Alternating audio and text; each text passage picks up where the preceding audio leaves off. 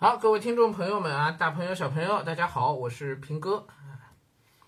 来啊，我们接着聊昨天读到的这篇论文啊，《论文化大革命中的教学革命》啊，嗯，挺有意思的啊。来往下读啊，嗯，说一九六六年五月七日，哎，五月七日，毛泽东审阅军委总后勤部关于进一步搞好部队副业生产的报告后。给林彪写了一封信，信里头说啊，学生也是这样，以学为主，兼学别样，但啊，既不但既不但学文，也要学工学农学军，也要批判资产阶级，学制要缩短，教育要革命，资产阶级知识分子统治我们学校的现象再也不能继续下去了。啊，此信即为五七指示啊，六六年五月七日啊。他将军队的经验泛化到工业、农业、文教机关等各个领域，直接为学校的教学革命提供了理论依据。但是注意啊，我为什么把这个详细读出来啊？注意，我们昨天到今天讲到现在，你看到毛泽东的这些个话啊，全部都是总纲，也就是全部都是理论依据，没有落实到具体做法，对吧？而且那些理论依据这一段这个都要革命，什么不能掌握在资产阶级手里？这个话我我们现在先不去评判这个这这个对错啊。昨天读到的部分，其实从理论上看都是没有问题的，对吧？都是一些理论用语。我们从理论，既然是理论用语，我们从理论上分析啊。从小学到大学十六七年，整个学制十六七年，二十年看不到稻粱收麦黍稷，看不到工人怎么做工，看不到农民怎么种田。看不见商品怎么交换？身体也搞坏了，真是害死人！这话没有大错吧？对不对？至少理论上看是没有什么大错的啊。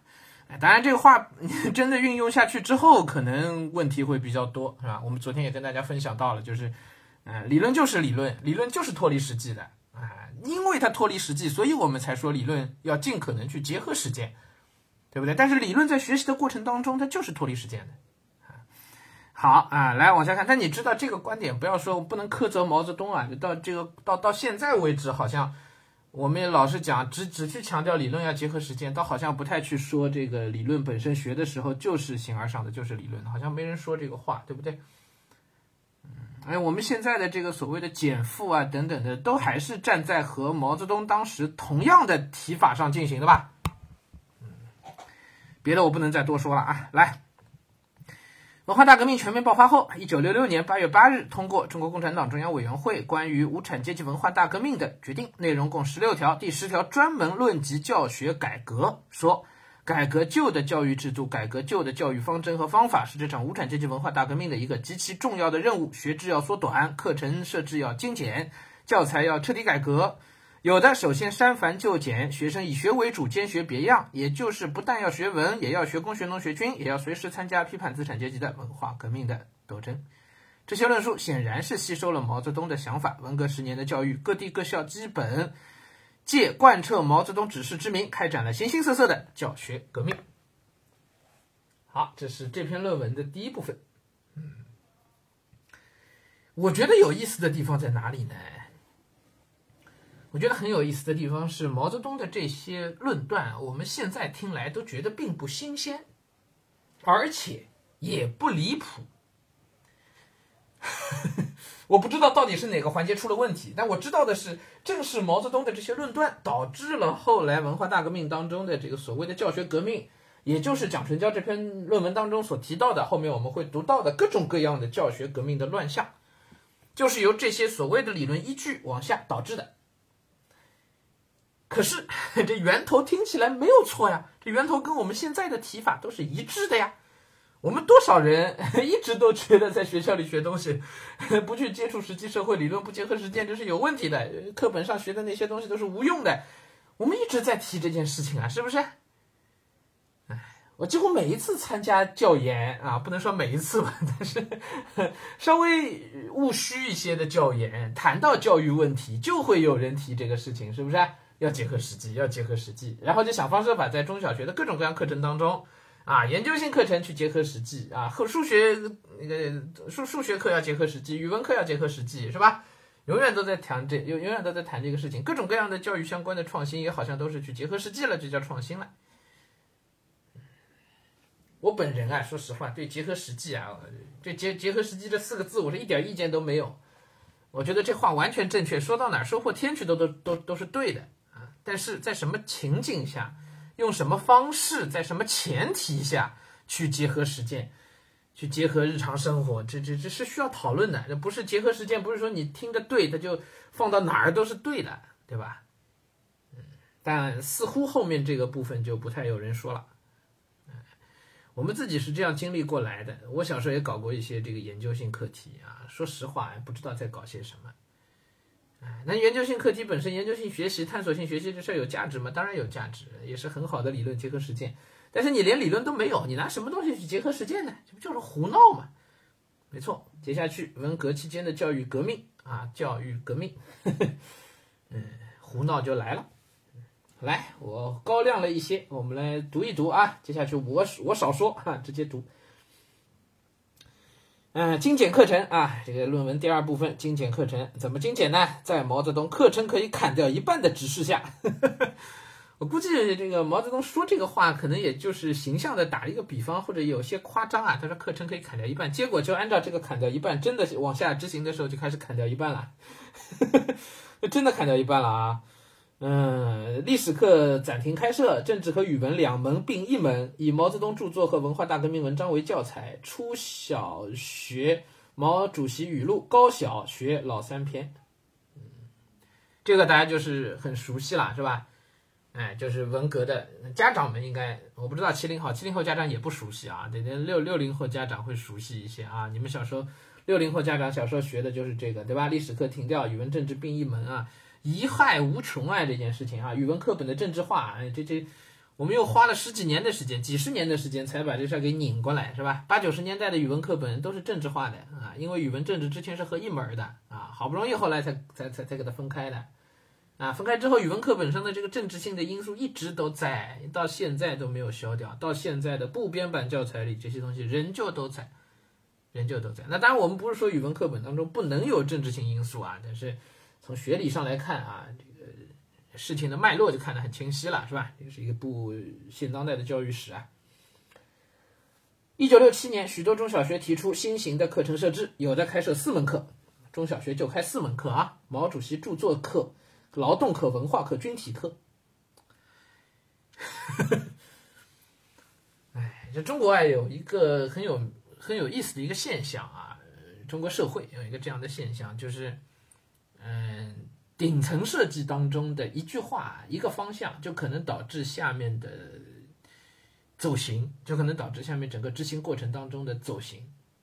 嗯，当然，反过来讲，这个层层的官僚体系也可能会实现一个纠偏。比如说很有名的一本历史书孔飞利的这个《教魂》，就讲到这个当时在清朝乾隆年间的一个教魂的案件，结果呢，官僚体系呢试图去纠偏皇帝的这个比较极端的做法，也就是说，这个顶层的政策啊，到下头的执行啊，中间不论往左还是往右啊，其实是会有偏差的。这种偏差呢，我们这些年也没少见，对吧？比如说双减政策刚一颁布，立马我们就看到了媒体上的报道，比如说警察钻到老师的钻到小区里，直接杀进人家的这个，敲开老师的家门啊，不知道是不是敲开啊，然后把老师直接带走。呃，这样的新闻我们在当时去年七八月份的时候都见过，对吧？全国好好几个地方都有啊。但是这样的执法方式呢，现在是看不到了。嗯，那你说这是不是一种走形呢？啊，这种走形呢，在文革期间我们已经看到了。嗯，毛主席提出之后呢，果然啊，中小学就设四门课。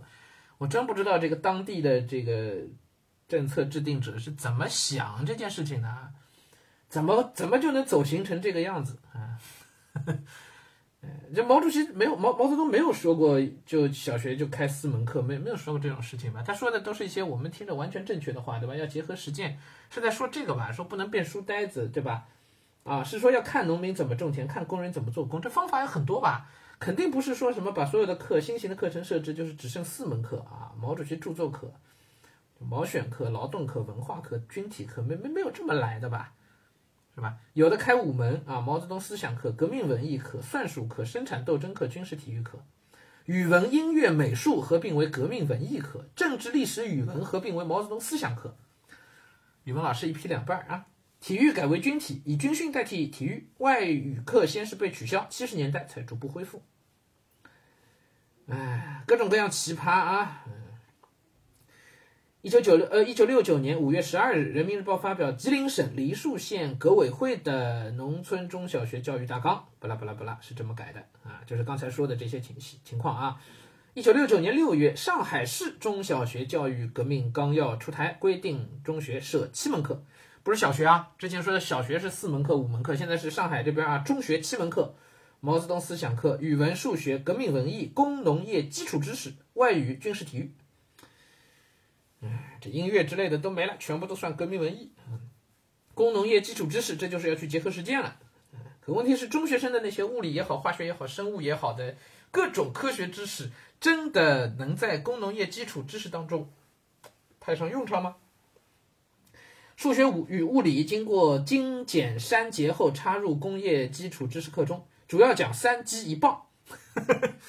这课就是讲完全讲实践的东西啊，三机一棒，三机呢是拖拉机、柴油机、电动机，棒呢就是水棒，哎，所以这里头应该会有电学，哎，应该会有压大气压是吧？会有力学啊，也不容易啊，全给放进去了啊。还化学与生物删减后插入农业基础知识课中，主要讲三大作物啊，化学与生物就讲稻、棉、油，讲三种作物，还有一头猪，三大作物一头猪啊。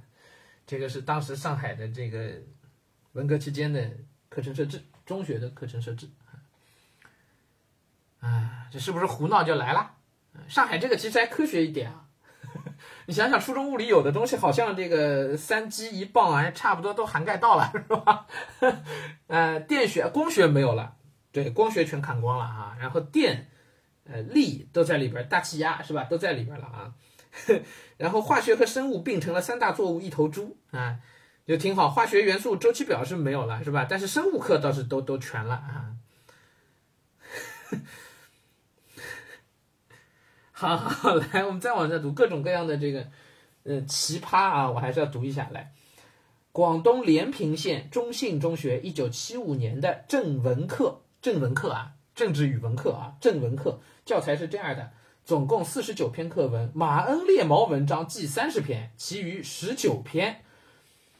这十九篇文章呢，其中包括张春桥、姚文远的两篇关于无产阶级专政理论的论文、报刊大批判文、知识青年上山下乡事迹文、鲁迅文章、法家文章等，没了，十九篇。啊，这个叫正文课，就是俨然把国家领袖把这个。领导人等等，全部都当成了文学家对待。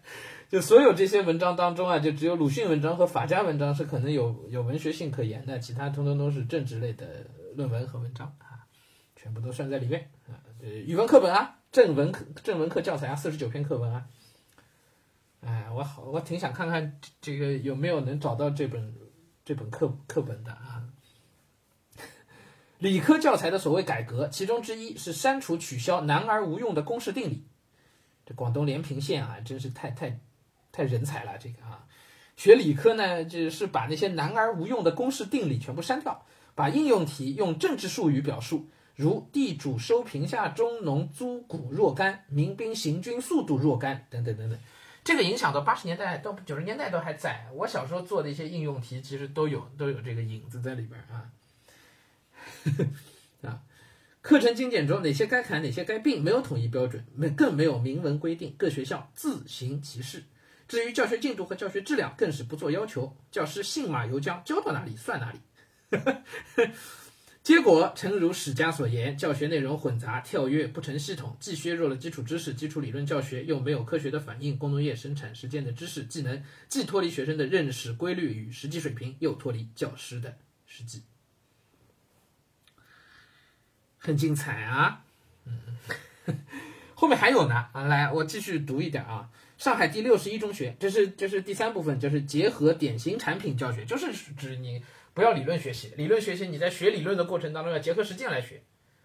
哎，我上一讲尾巴上就跟大家说了，这个学理论就是学理论，必须在理论上本身站得住，有一个推导过程，明白了再回到实践当中去运用，或者你干脆从实践当中去去抽象出理论来也可以。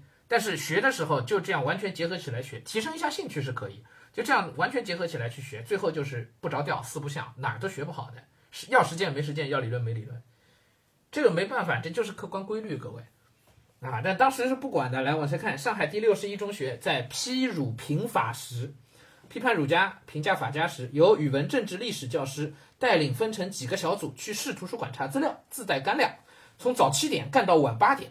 用三周时间查完《荀子集注》《韩非前解》《临川文集》《论语》《孟子正义》等三十多本古书，查阅《红旗杂志》《人民日报》《解放军报》《文汇报》等七种报刊，报刊摘出儒法教育思想言论近千条，编成四对照。四对照就是把呃四个观点相互对照，四个观点分别是第一个马列毛，第二个法家，第三个林彪，第四个儒家，四个观点进行对照。你别说啊，这个过程啊，还真的是能学到点东西，是吧？这个。真的，这我我这个倒不是说开玩笑，这个讽刺他们在讲，就这确实上海第六十一中学的这个做法，我觉得这帮老师还是有有有有有能耐的，啊，确实中间会干一些无用功，但是借这个过程，你看看把这些古书全部仔仔细细全全找了一遍啊，《荀子集注》我都没读过，《韩非前解》啊，《临川文集》《论语》《孟子正义》都好书啊，这都是全给过了一遍啊，这语文课就算没白学啊。复旦大学五期文科试点班在一次批判人性论的战斗中，教师带领学生集中学习马列和毛泽东关于批判地主阶级人性论的论述，撰写批判四条汉子的文章，同时还启发学生从现代文学史上追根，从哲学史上溯源，把历史上各种排号的人性论的反动观点理出来加以批判。这个都不算搞笑，嗯，好，然后后面还有啊，还有有一些我都我都没有划出来啊，来这个来了，第四项叫考试要改变。看当时的这个考试的改革啊，变革啊，革命，那不是改革变革，叫革命啊，教学革命。上海市西藏中学在复习和出考题时，教师们注意发扬教学民主，广泛听取学生意见。师生经过讨论，力求使考题能反映教学要求，又能切合学生实际。既要给平时学习好的学生发挥创建的机会，又要给少数平时学习差的学生，在考试中也有学习的机会。各位，我读到这里的时候，我我真就忍俊不禁的就笑了。我有一次参加，不说了，某区的教研，哎，我亲耳听到这一模一样的观点，一模一样，说我们现在的这个考试的考法，让好的同学很就很有成就感，让一些差生很没成就感。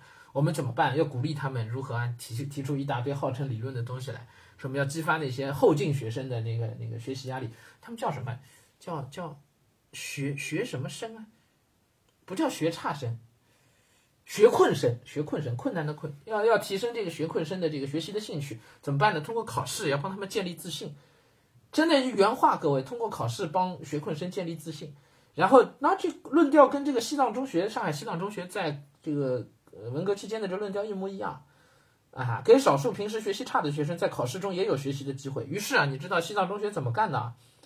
真是都把我消岔气了，都要。他们还根据理论联系实际的原则和不同学科的特点，分别采用开卷考、闭卷考、口试和实际操作等方法。在闭卷考试中，学生经过认真思索，如有个别考题不能完成，也可以看书或抄别人的考卷。